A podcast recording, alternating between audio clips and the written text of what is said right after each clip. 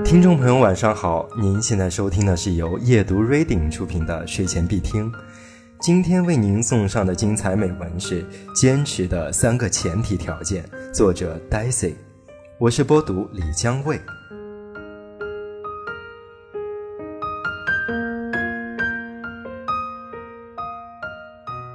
鸡汤文里经常提到坚持的重要性，大家都大谈特谈坚持和成功的关系。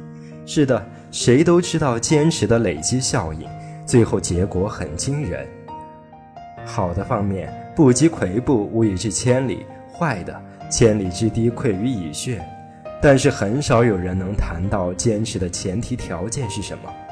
我们不是机器人，我们偶尔也会有情绪变化，偶尔也会懒惰发作，一个星期也会有那么七八天不想上班。想要做到坚持，其实是有前提条件的。如果条件允许，人人都可以做到。我总结了三点：意愿度、执行度和正反馈。所谓意愿度，是指内心是否真的愿意坚持去做这件事情。有时候，对我们有好处的事情，我们觉得有必要去坚持，其实内心并不是有多强的意愿。我们觉得坚持跑步可以强身健体，可以瘦身。这是非常正确的行为，但仅仅只停留在正确，并不感兴趣，甚至会觉得很痛苦。我有一个朋友，如果让你猜他的年龄，你绝对猜不出他已经是两个孩子的妈妈了。他看上去青春感十足，他已经坚持练瑜伽有五年了。他说，能让他坚持下去的原因就是热爱。每一次练瑜伽都是一次跟自己亲密接触的机会。练瑜伽之于他是一种享受。所谓执行度，指的是在自己的能力范围内，在自己可承受范围内。目标不能贪多，设定计划的时候也不要为难自己，掏空似的跟自己过不去，最终都不能坚持下去。所有的坚持都是一场马拉松，所以设定的任务一定要在自己能轻松完成的状态下。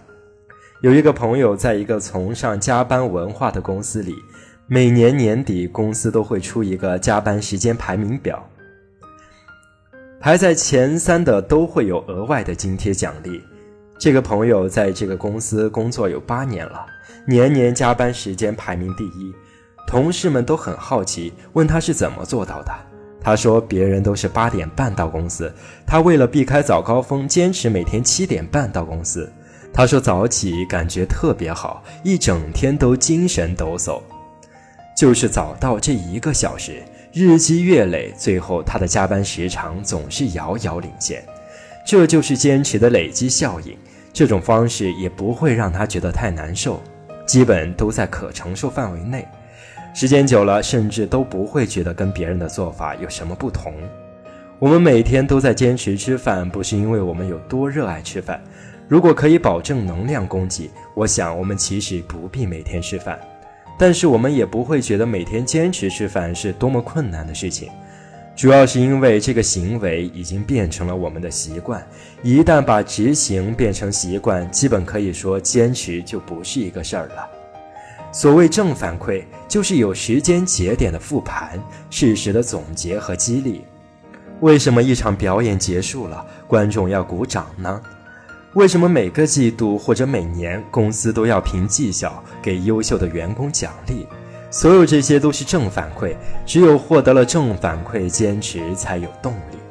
当然，正反馈的方式多种多样，可以是朋友圈的点赞，也可以是真金白银的钞票。正反馈可以来源于外界，也可以来自于自己。说了这些，其实总结起来就是：设定目标要出自于自己内心的所爱，执行起来不要为难自己，最后适时给自己一点掌声，这样才能轻松跑完这场马拉松。